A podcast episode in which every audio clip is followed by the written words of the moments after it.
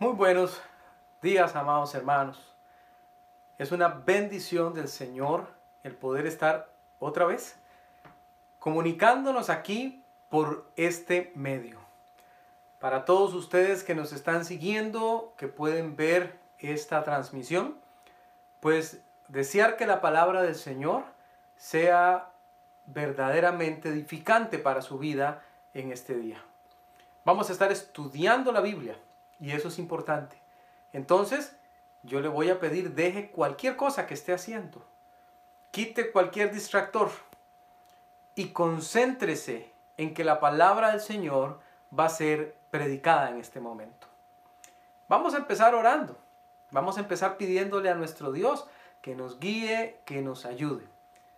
Otra vez yo le puedo ver a usted de aquí, usted no me puede ver de, de allá, no hay una comunicación directa entre los dos, pero bueno, es la forma en la que estamos hoy día. Entonces, voy a imaginármelos, voy a imaginármelos allá prestando mucha atención y poniendo todo empeño en aprender la palabra del Señor. Vamos a orar. Dios, muchísimas gracias. Le damos en este tiempo, Señor. Vamos a escudriñar su palabra y es algo que usted nos pide que hagamos. Por eso, al ser un ejercicio espiritual, queremos rogarle, Señor, que usted nos ayude para que sea de mucha, mucha bendición. Que tu palabra, Señor, nos instruya. Que tu Santo Espíritu nos dirija. Controla mi lengua, controla mis pensamientos, Señor, de manera tal que comunique única y exclusivamente lo que tú quieres para tu pueblo hoy.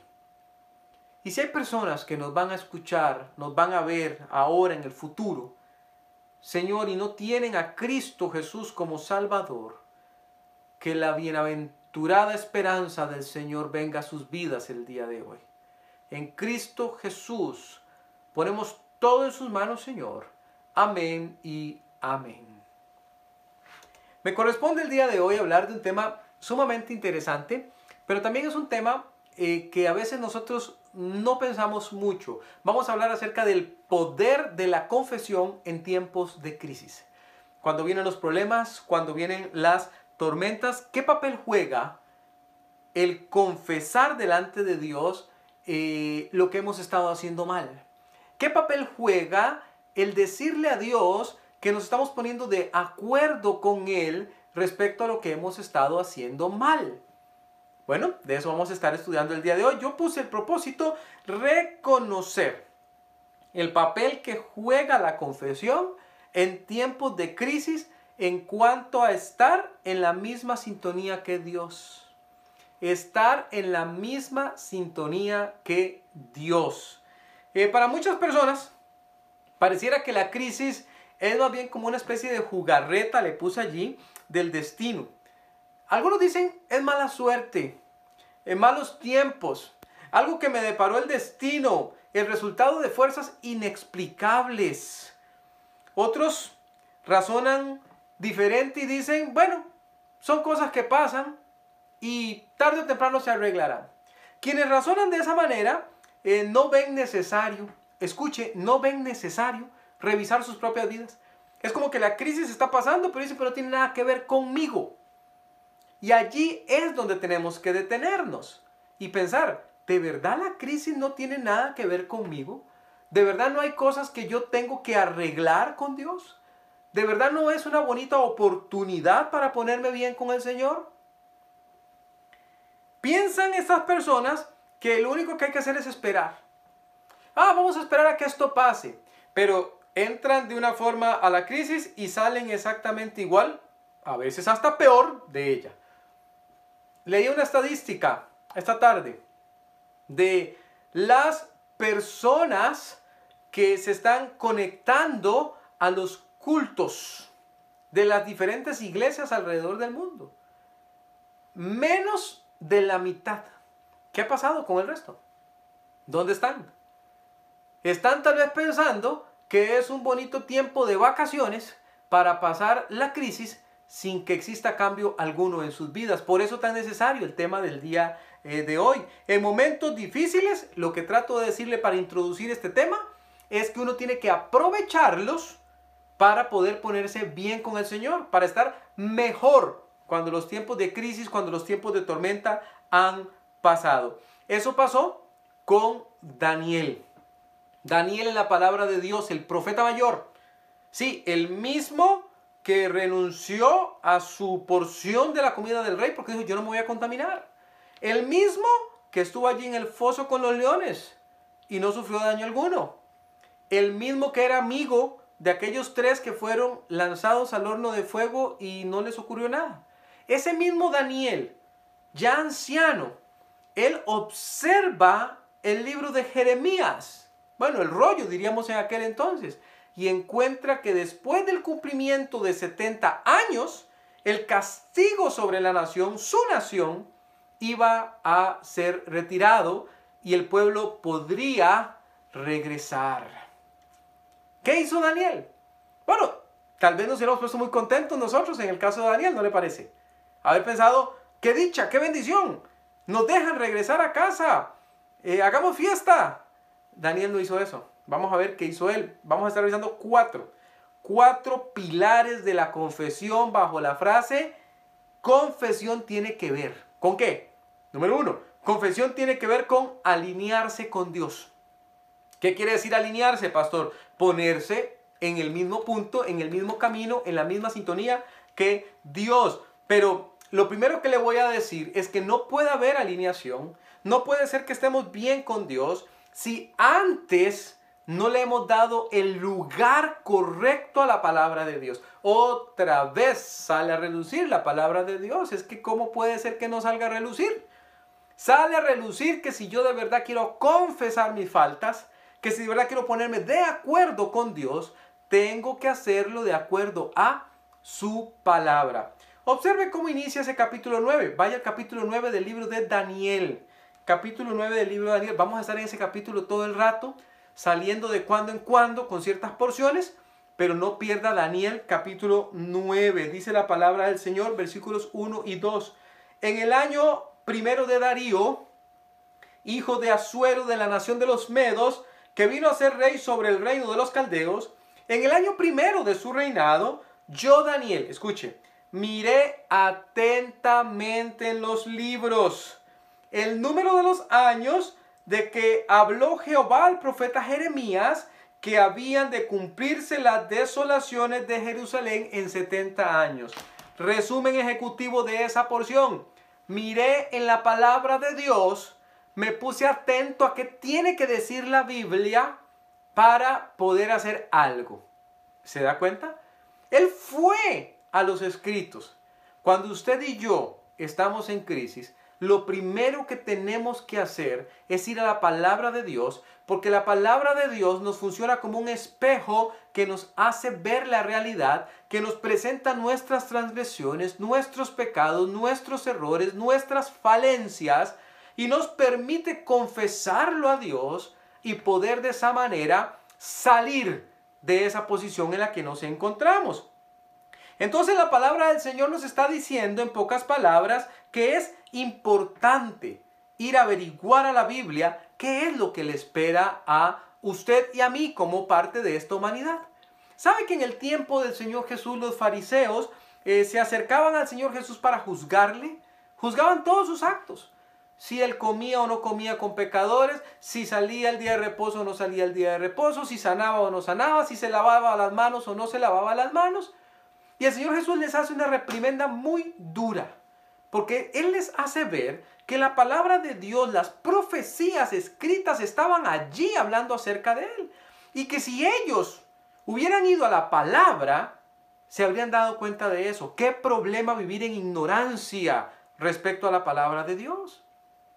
En el tema de confesión es lo mismo. ¿Cómo me voy a poner de acuerdo con un Dios que no conozco? ¿Cómo me voy a poner de acuerdo con un Dios al que no estudio? Con el que no tengo intimidad, al que no busco por medio de su palabra. Miren lo que tiene que decir Mateo 16, 1 al 3. Se lo voy a leer. Vinieron los fariseos y los saduceos para tentarle. Solía pasar. Y le pidieron que les mostrase señal del cielo. Mas él respondiendo les dijo, cuando anochece, decís, buen tiempo.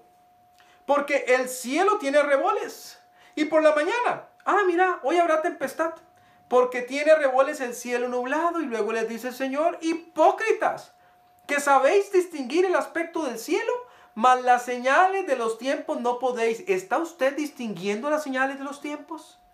Mateo 16, 1 al 3 reclamó a las personas de aquel tiempo no distinguir la venida del Mesías. Ya estaba allí con ellos. Pero ¿qué tendríamos que decir nosotros? ¿Reconoce usted el tiempo en el que está viviendo? ¿O es usted uno más de los que dice, oh, que esto pase, oh, que esto termine, que se acabe ya, quiero salir del encierro? en lugar de estar determinando en la palabra del Señor que el cumplimiento de su Biblia se está dando justo frente a nuestros ojos y que necesitamos entonarnos con Él. Necesitamos hacerlo, es un requerimiento. Nuevamente, en este reclamo del Señor a sus autoridades religiosas de aquel tiempo, en Juan 5, 39 y 40 les reclama. Escudriñad. ¿Se acuerda ese versículo? Juan 5, 39 al 40. Escudriñad las escrituras.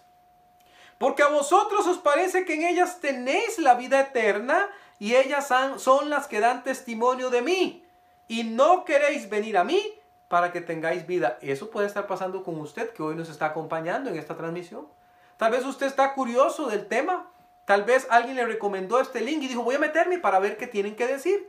Pero usted se acerca desde la curiosidad de alguien que todavía no conoce al Señor Jesús y está, como dice la Biblia, usted no quiere venir a Jesús para que Él le dé vida. Y usted me dirá, eso es una locura.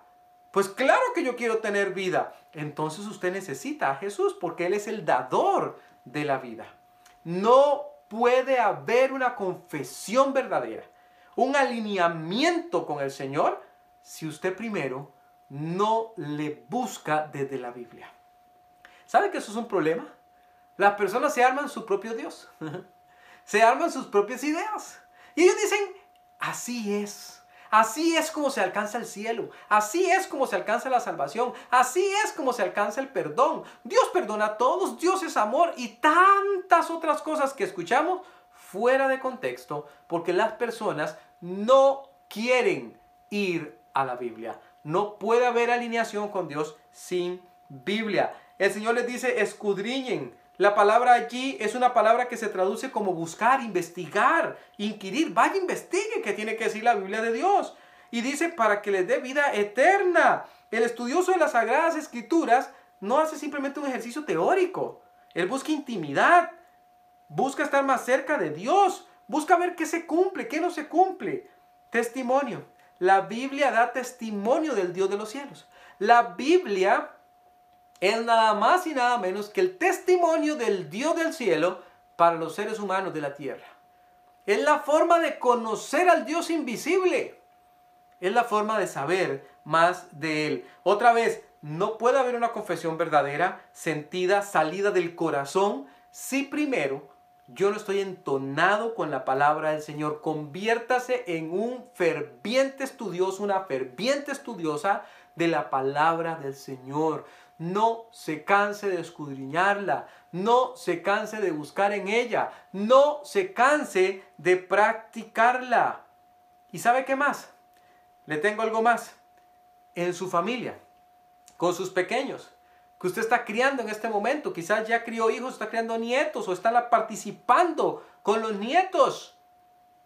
Haga como hicieron con Timoteo. Guíelo por el camino de verdad desde la niñez. Enséñeles la Biblia desde temprano para que así ellos cuando crezcan tengan firmeza, convicción, vidas llenas del poder de Dios. Dice la Biblia en 2 Timoteo 3, 14 al 17, hablándonos de la Biblia y hablándonos de ese Timoteo que creció de esa manera. Dice, pero tú, dice, persiste en lo que has aprendido y te persuadiste, sabiendo de quién has aprendido. Escuche por qué. Que desde la niñez has sabido las sagradas escrituras. ¡Qué bendición! ¡Qué bendición! Las cuales te pueden hacer sabio para salvación. No hay salvación sin escrituras. Por la fe que es en Cristo Jesús, la fe viene por el oír y el oír por la palabra de Dios. Toda la escritura es inspirada por Dios, toda ella, y útil para enseñar, para redarguir, para corregir, para instruir en justicia, a fin de que el hombre de Dios sea perfecto, enteramente preparado para toda buena obra. ¿Quiere estar preparado para toda buena obra? ¿Quiere salir mejor de la crisis de lo que entró? Usted necesita alinearse con Dios y eso ocurre primero cuando vamos a las sagradas escrituras. Pero también le voy a decir otra cosa. Muchas veces las personas no van a confesar sus faltas, no van a confesar sus pecados, se quedan tal y como están porque no quieren hacer algo que es necesario para ir a la Biblia. No quieren humillarse delante de Dios. Son personas muy orgullosas, personas que caminan por la vida ensoberbecidas pensando, yo no ocupo de Dios. Es más, yo no creo en Dios. Yo no necesito acercarme a ningún Dios. Obviando que esa soberbia, que ese orgullo, lo único que está haciendo es impidiendo que el Señor Jesús llegue a sus corazones. Y están ahora mismo, según dice la Biblia, condenadas esas personas. Porque si llegan a morir y mueren sin Cristo, su destino final estará decidido. Qué triste, pero qué real. Daniel no lo hizo así. Mira el versículo 3. En el versículo 3 él dice, y volví mi rostro. Ojalá podamos aprender de Daniel. Volví mi rostro a Dios el Señor, buscándole en oración y ruego, en ayuno, silicio y ceniza. ¿Qué quiere decir todo eso, don Ronnie? Quiere decir que se humilló. Quiere decir que él dijo, yo necesito buscarle de verdad. Yo quiero saber sus respuestas, quiero entender qué es lo que viene para mi pueblo. Y entonces él dijo, voy a humillarme delante de él. Voy a humillarme y esa fue una buena decisión porque Salmos 138.6. Salmos 138.6 dice, porque Jehová, nuestro Dios, es excelso y atiende al humilde, más al altivo mira de lejos. Si usted se humilla, Dios le escucha. Si usted se humilla y llega delante de Él, Él le pone atención. Pero si usted es soberbio, Dios le evade. Le mira de lejos, como quien no quiere nada. Es deshonroso humillarse delante de Dios para el que es orgulloso, pero para aquel que le conoce no. Pero son tantas las ocasiones en que perdemos de vista eso. Vea, usted es un hijo de Dios, es una hija de Dios. No pierda de vista que cuando hablamos de Dios, el de la D grande, Dios es fuerte en poder, no pierda de vista su deidad, no pierda de vista su grandeza, no pierda de vista su señorío. Es que estamos hablando de Dios. Pues claro que hay que humillarse delante de Él. Pues claro que hay que postrarse a Él. Pues claro que hay que clamarle a Él.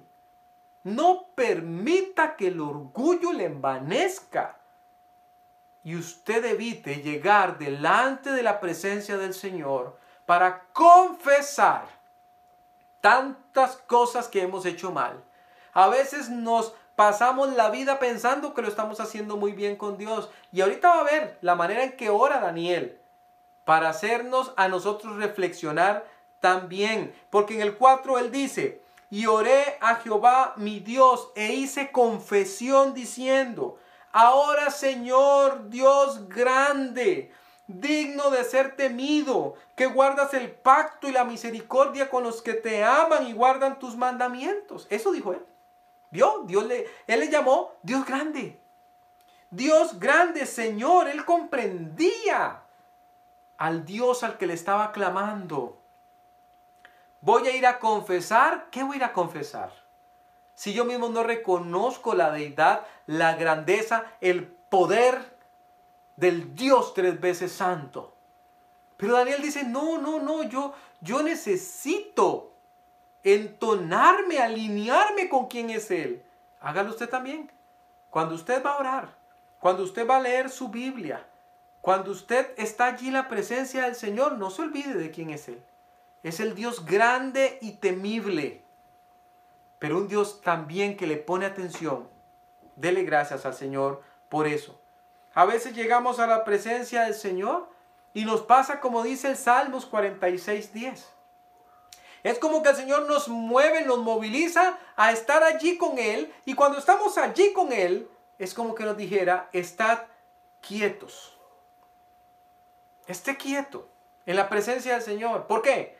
Porque dice después, y conoced que yo soy Dios. Quiero enseñarte quién soy. Pero no te voy a enseñar quién soy mientras estés ocupado, mientras estés ansioso, mientras estés con un montón de cosas en la cabeza, mientras no tengas tiempo para mí, mientras estás viviendo en pecado, hundido todos los días, cargando pecado que no confiesas. No me vas a conocer ahí. Salmos 46, 10 el Señor dice, Estad quietos y conoced que yo soy Dios, seré exaltado entre las naciones, enaltecido seré en la tierra. ¿Quiere conocer usted más del Señor? ¿Quiere de verdad salir bien? ¿Conocer el poder que existe en la confesión? Usted necesita conocer más a Dios. No se puede hacer si no saca tiempo. Le puse una ilustracióncita. No sabía quién era. Pasó mucho tiempo en la montaña. De hecho, fueron muchos años después de que ocurrió una fatalidad. Él estaba en una zona llena de aborígenes muy agresivos, alejados de toda civilización. Sus padres habían ingresado como misioneros a la zona y fueron asesinados. Él era apenas en ese momento un bebé de brazos. Increíblemente los aborígenes no le quitaron la vida, se la conservaron y le criaron. Pero conforme iba creciendo, la diferencia de él con respecto a los aborígenes era más que evidente. Creció. Y cuando tenía 20 años, lo descubrió una compañía de foráneos que visitó la zona. Eh, le ofrecieron, al verlo diferente, le ofrecieron un espejo. Y por primera vez él vio cómo era. Y notó detalles que no conocía de sí mismo. ¿Sabe?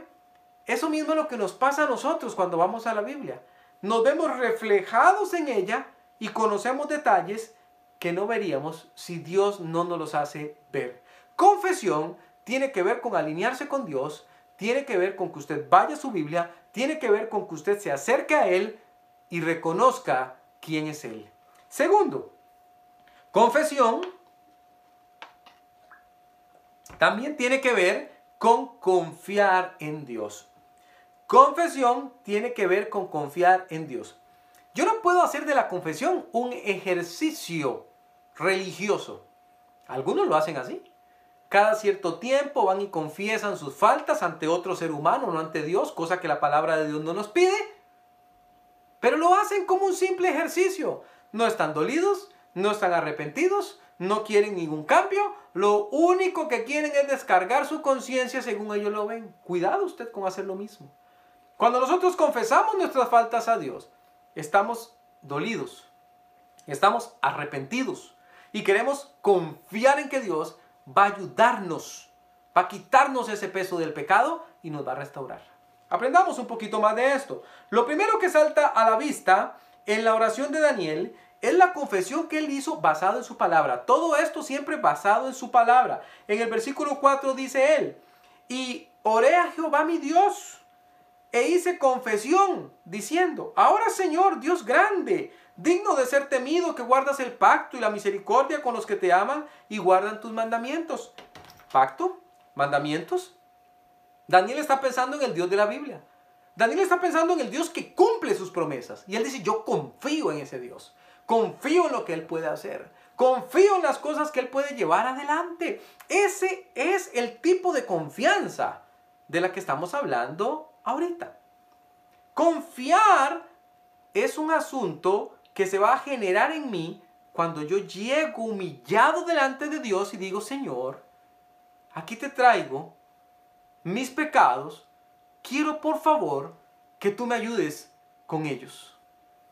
Tantas veces nos perdemos esa bendición, pero Daniel no se la perdió. Daniel dijo, confío en ti. Como dice Salmo 44, bienaventurado el hombre que puso en Jehová su confianza. No mira a los soberbios, ni a los que se desvían tras la mentira. Bienaventurados.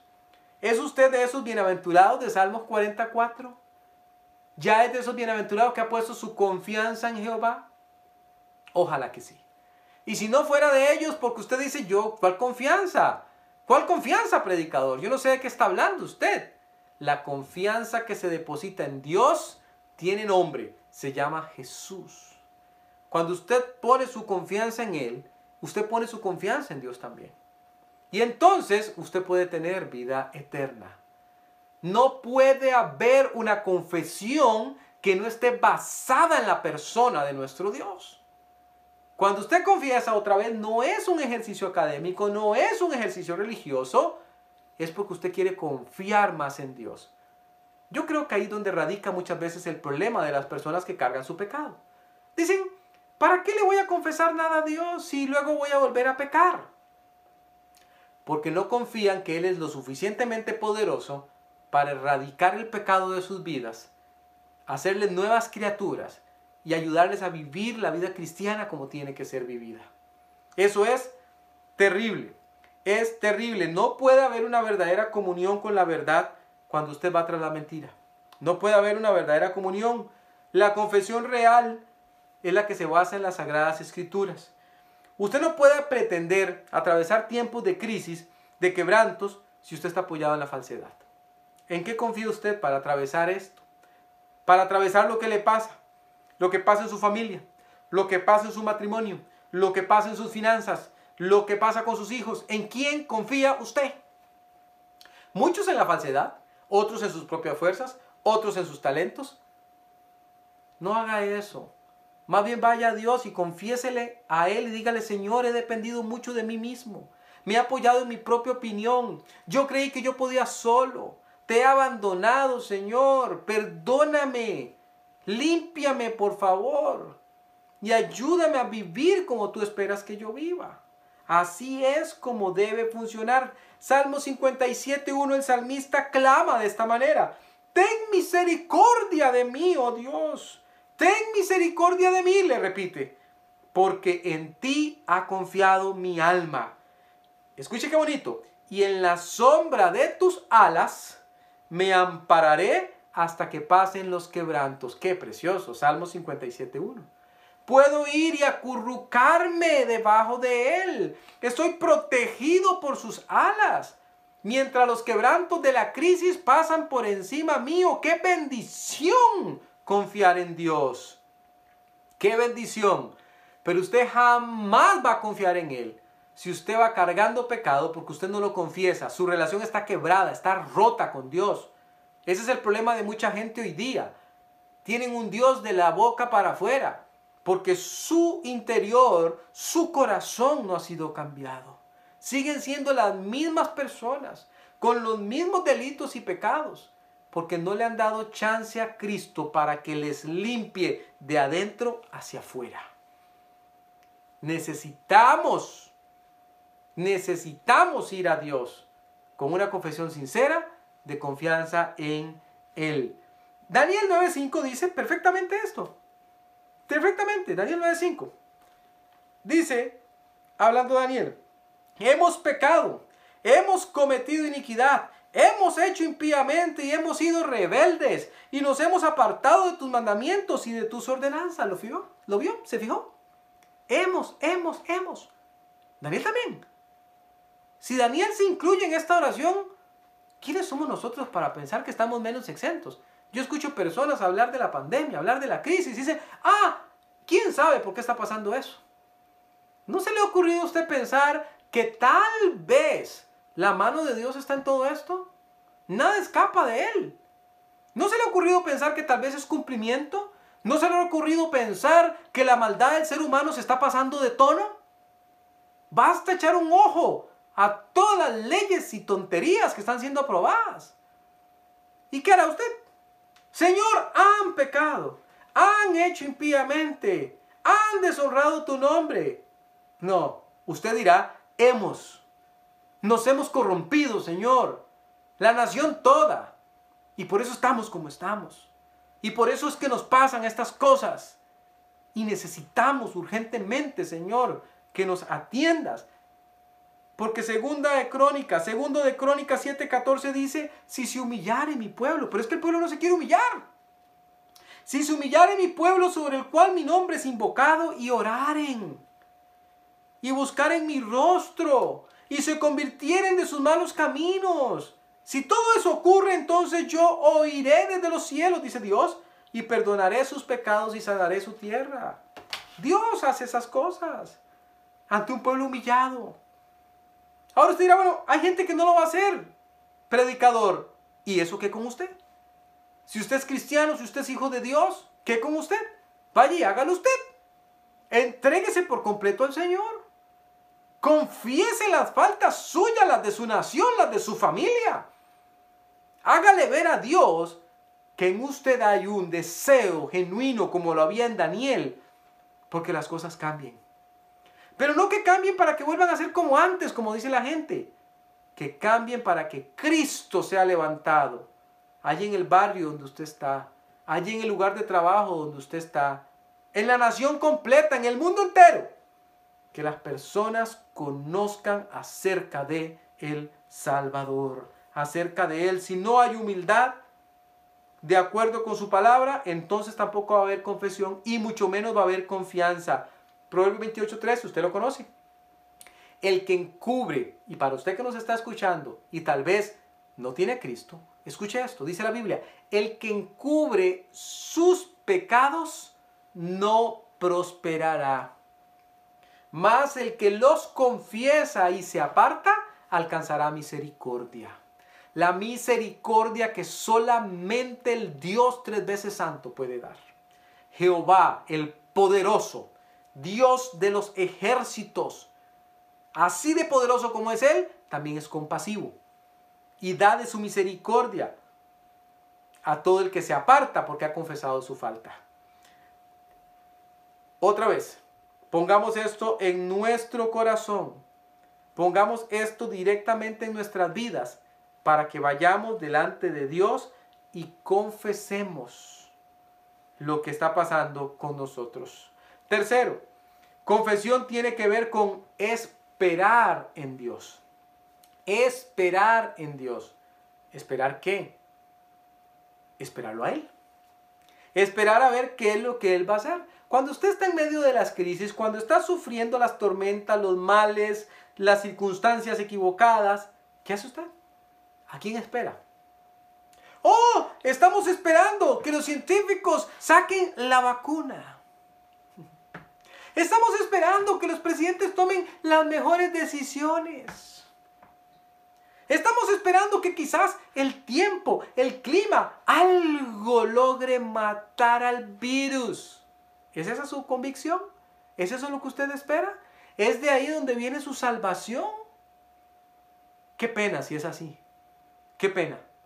Porque su espera debiese estar enfocada en Dios.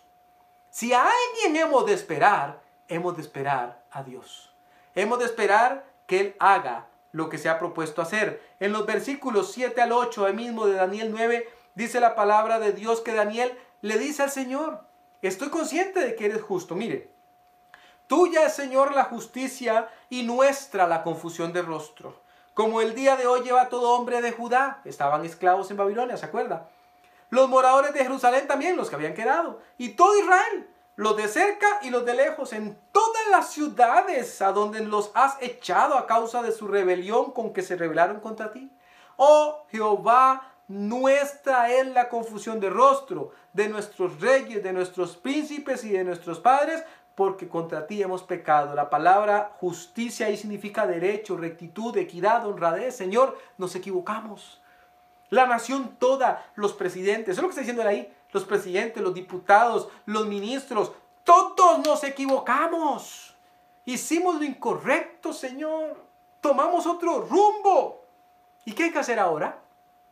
Hay que llegar delante de Dios y confesar.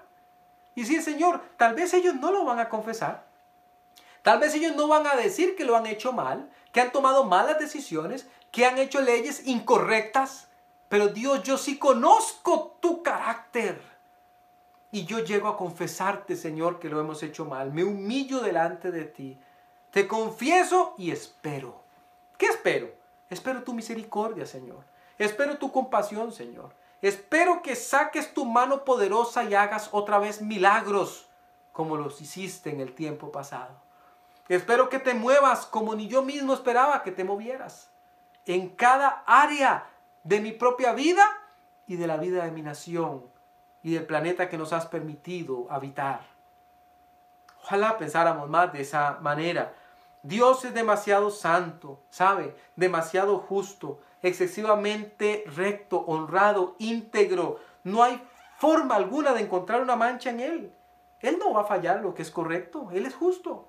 Cuando Daniel oró, Él confesó esto y Él dijo, yo sé Señor que eres justo. Yo sé que en nuestras propias fuerzas no te podemos alcanzar, pero tú eres misericordioso también, perdonador, amoroso, y nos vas a atender. Esa era su confianza, por eso Él dice, espero en ti. Le tengo una pregunta, ¿qué espera usted? Cuando se trata de crisis, ¿a quién espera usted? ¿Espera a su jefe que le pueda dar el cheque? ¿Espera el dinero que le pueda llegar por el gobierno? ¿Espera los víveres que puedan llegar quién sabe por dónde? Si usted piensa de esa manera tan corta y no ve la mano de Dios en esas cosas, entonces usted está bien equivocado. Necesita concentrarse en que toda esa bondad viene de Dios, única y exclusivamente de Él, y humillarse a tener fe en Él, humillarse a tener fe en Él. La justicia de Dios es muy alta, ¿cómo la va a alcanzar usted? ¿No puede?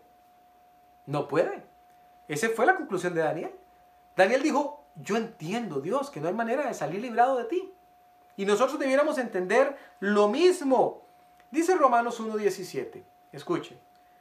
Porque en el Evangelio, el Evangelio de Jesús, la justicia de Dios, la misma en la que está hablando Daniel, se revela por fe y para fe. Es decir, que las personas que queremos acercarnos a Dios tenemos que creer que Él existe.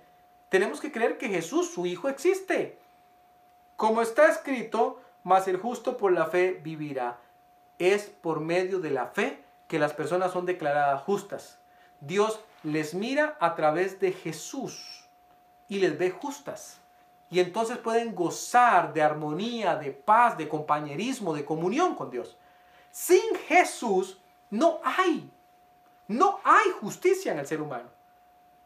Podemos esforzarnos en hacer buenas obras, podemos esforzarnos en hacer según nosotros creemos que es mejor, podemos esforzarnos en aparentar que somos buenas personas, aún movernos en el ámbito de ayudar personas, tal vez a los desamparados, tal vez a los ancianos, y son cosas buenas, pero ninguna de ellas te hace justo delante de Dios. Lo único que te hace justo es Cristo y se lo voy a demostrar. Sabe que en Hebreos 1, 1 y 2 dice la Biblia que Dios habló de muchas maneras en muchos tiempos. Allá en el tiempo de Daniel, Dios habló por sus profetas.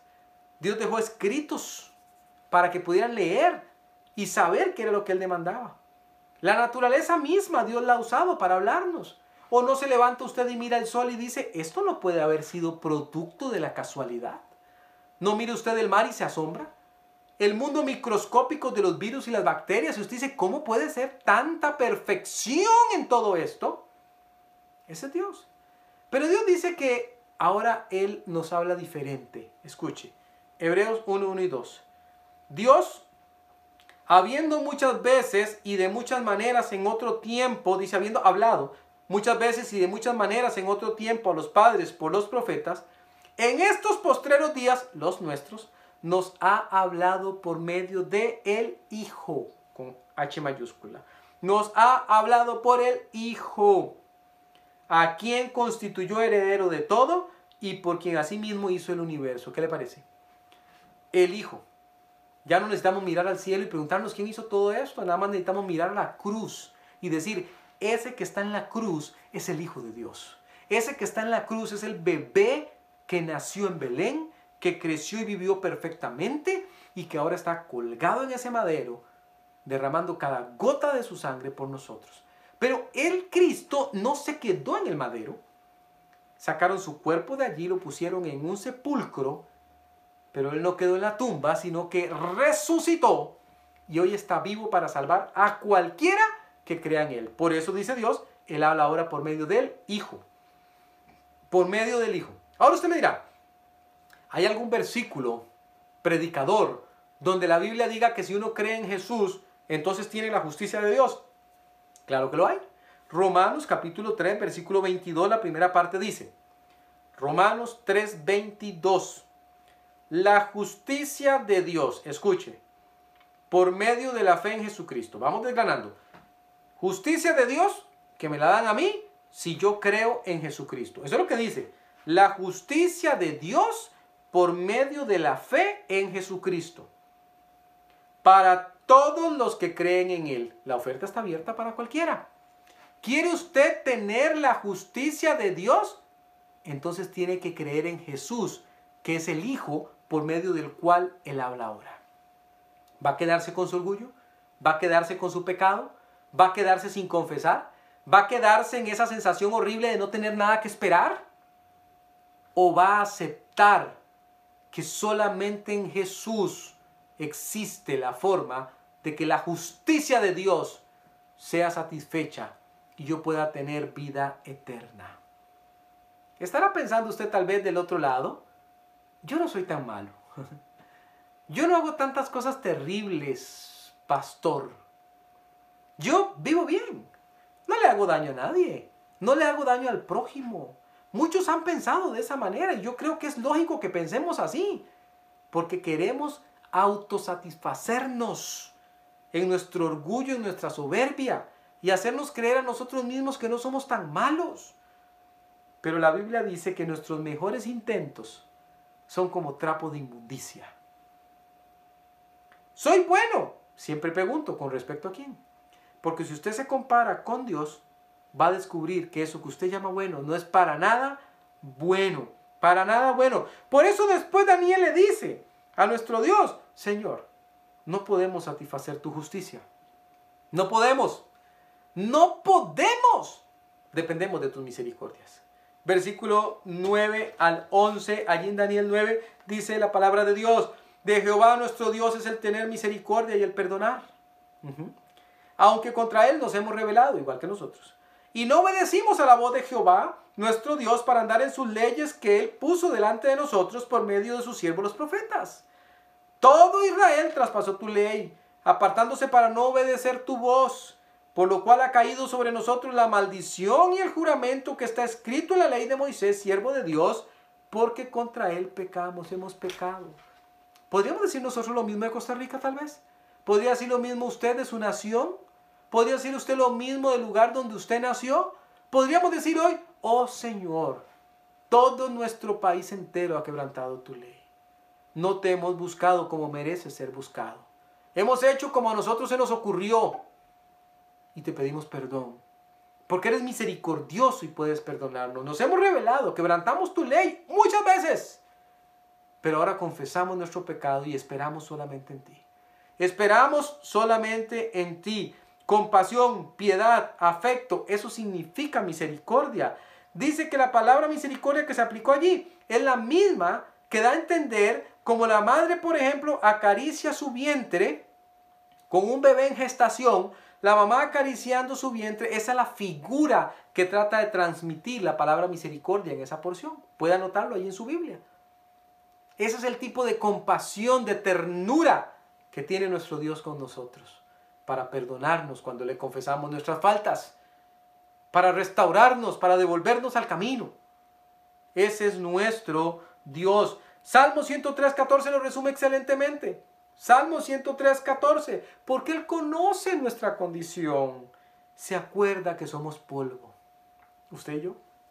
Se acuerda que somos polvo, del polvo fuimos tomados y al polvo volveremos. Y el Señor dice, yo entiendo la condición humana, porque Él vivió como un ser humano. Y Él fue tentado en todo, pero sin pecado. Él sabe. Y Él dice, yo entiendo, te entiendo. Tienes que venir a mí. Tienes que venir a mí. Tienes que acercarte, tienes que tener intimidad conmigo, tienes que confesar tus faltas.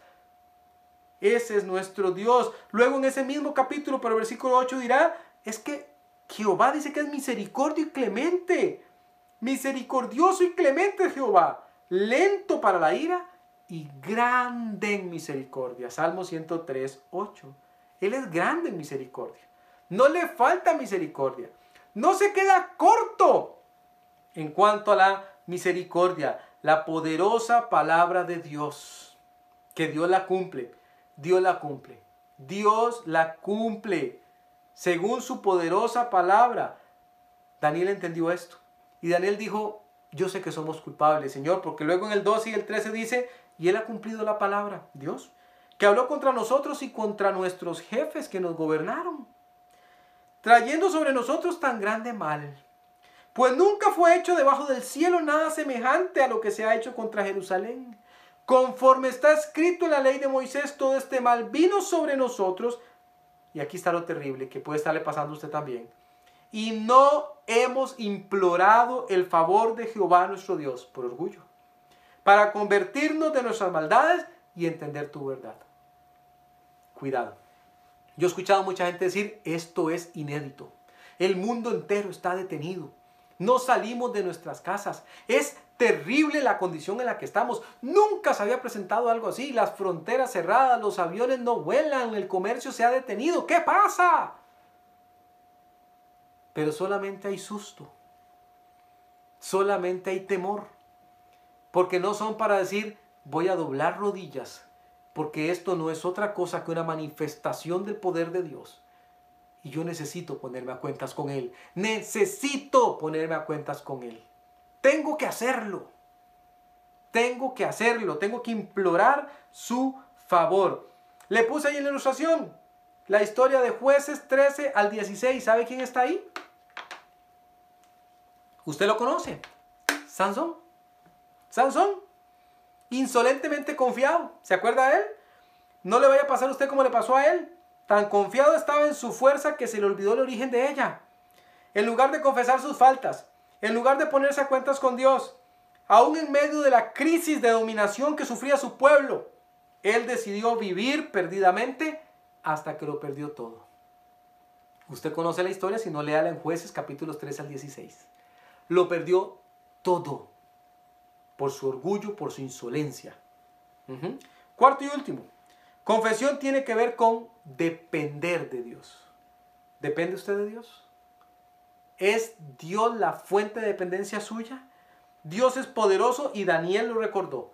Él recordó de hecho las proezas de tiempos pasados. Por ejemplo, cuando evidenció nuestro Señor la inutilidad de los dioses egipcios. Y le dice Daniel en el 14:15, por tanto, Jehová veló sobre el mal y lo trajo sobre nosotros.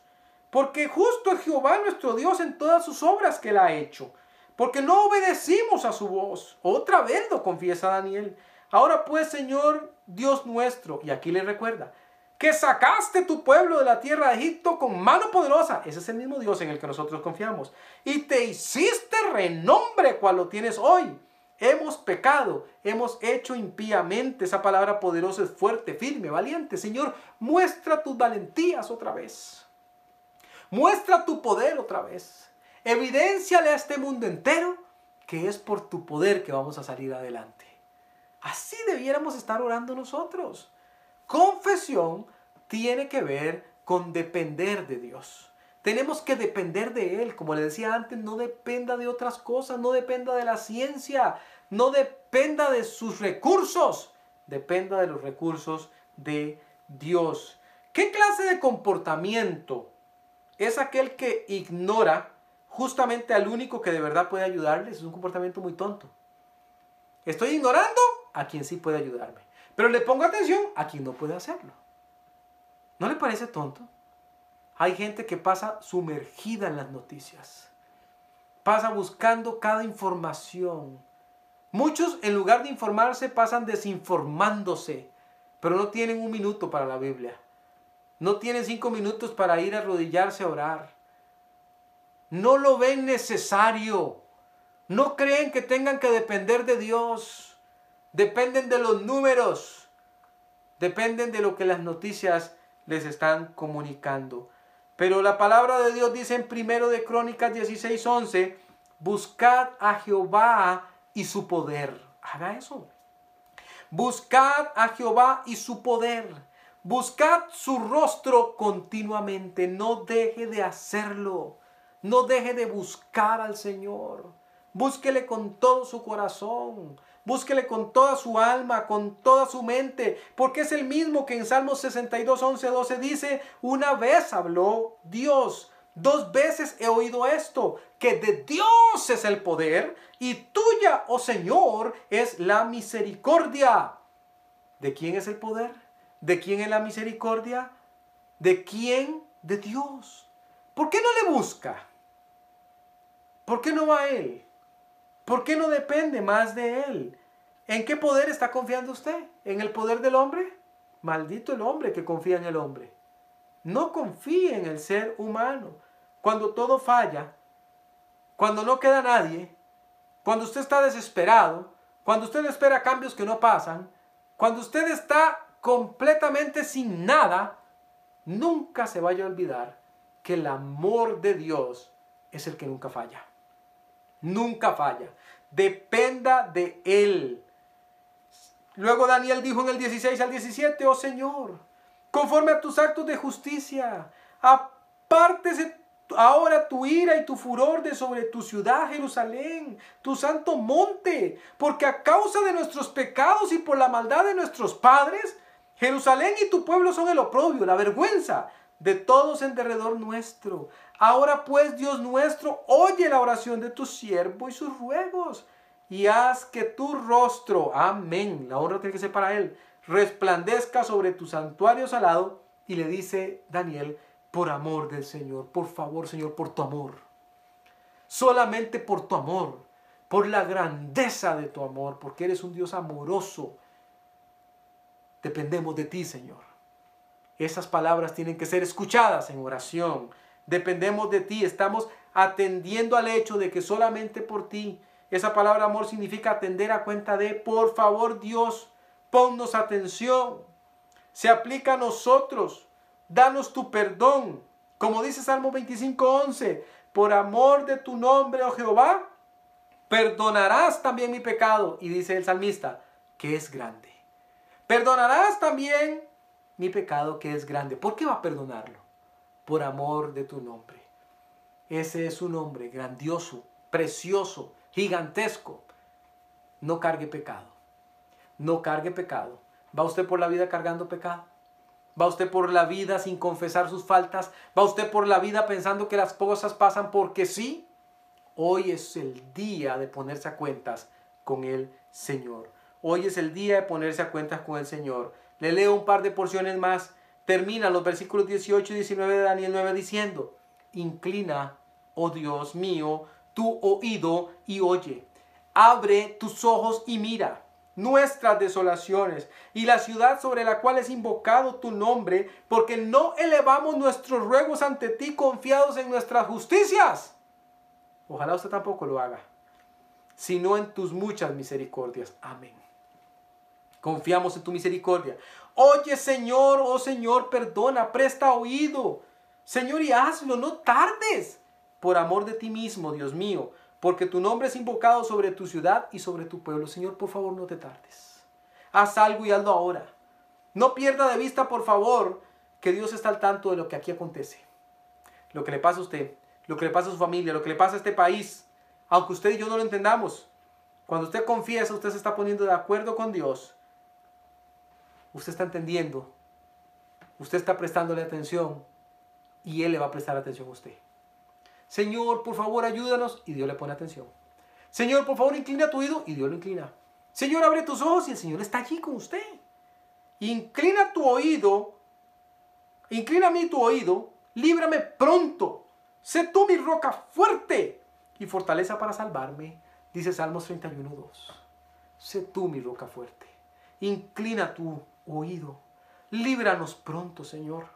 Ayúdanos pronto, Dios. Extiende tu mano, no te tardes, para que tu nombre sea exaltado, para que más personas vengan a los pies de Cristo, para que más personas conozcan quién es el Señor de señores, para que más personas vayan al cielo, para que más personas se conviertan, para que más personas reconozcan que Jesús es el único salvador de pecados. Vamos a Él y esperamos en Él y dependemos de Él. Hemos visto, confesión tiene que ver con alinearse con Dios. Confesión tiene que ver con confiar en Dios. Confesión tiene que ver con esperar en Dios. Confesión tiene que ver con depender de Dios. Todas las cuatro cosas que hemos visto apuntan hacia lo mismo. Dios tiene que jugar otro papel en su vida. ¿Qué tal está usted con la confesión? Ese fue nuestro tema de hoy. ¿Ha experimentado usted el poder de la confesión en tiempos de crisis? ¿Ha experimentado el cambio? que se sufre cuando usted decide crecer para Dios? Si no lo ha hecho así, hoy es su día. Vamos a orar. Y si usted no tiene a Cristo Jesús como Salvador, le invitamos a que hoy pueda tomar una decisión por Él. Oramos. Señor, tú conoces cada necesidad, tú conoces cada persona que ha escuchado tu enseñanza, Dios. Tú conoces, Señor, que definitivamente sin ti no podemos hacer nada. Para cristianos hablo en este momento, Dios, que quizás van cargando pecado. Quizás, Señor, allí en casa, encerrados, el enemigo no se detiene y ha metido el pecado en sus hogares. Y allí están, Señor, postrados ante la maldad, esclavos de los placeres de este mundo, ajenos, Señor, a las responsabilidades espirituales, viviendo en una forma horrible. Pero hoy han escuchado que es necesario confesar las faltas. Hoy han escuchado que es necesario ponerse a cuentas contigo, Señor. Te pido de todo corazón que esos cristianos que están escuchando la enseñanza ahorita mismo se estén poniendo a cuentas contigo, Señor. Estén confesando su pecado, Dios. Y estén diciendo, Señor, perdónanos, perdónanos, límpianos, restauranos y úsanos para honra y gloria tuya. Que estén orando como oraba Daniel, no solo por él mismo, por su nación, por su familia, por sus barrios, Señor, por sus iglesias, que estén pidiendo, implorando tu favor, Señor, rogando que tengas misericordia de esta nación. También te suplico, Señor, si hay personas que han escuchado el mensaje de hoy, han escuchado de Jesús, han escuchado que Jesús es el Salvador, han escuchado que Él vino a esta tierra, que vivió santamente y que murió en una cruz, que fue crucificado, Señor, que derramaste tu sangre en ese lugar, gota a gota, por el pecado de cada uno de nosotros. Y ahí mismo, en sus corazones, ahorita, escuchando la enseñanza, se han compungido, tienen tristeza y dicen, ¿qué puedo hacer? ¿Qué puedo hacer para estar bien con Dios? ¿Qué puedo hacer para confesar mis faltas? Y tu palabra dice que cualquiera que confiesa tu nombre, Señor, será salvo. Deben confesar con su boca que tú eres el Señor. Allí donde usted se encuentra, quizás está en la comodidad de su hogar, quizás está fuera de él, quizás está en un carro, yo no sé dónde usted está. Deténgase, tome tiempo y ore. Ore. Puede orar de esta manera. La oración no te salva, pero Cristo sí. Confía en lo que estás orando. Señor Jesús, repita conmigo. Hoy he comprendido que soy un pecador. Hoy he comprendido que mis esfuerzos por parecer santo delante tuyo son infructuosos. Hoy he comprendido que la única opción que tengo es confesar mi pecado, creyendo en el Señor Jesús. Acepto que Jesús es el Hijo de Dios, que Jesús vivió santamente, que Jesús es el Señor, que Él murió en una cruz y resucitó, y que hoy me puede salvar.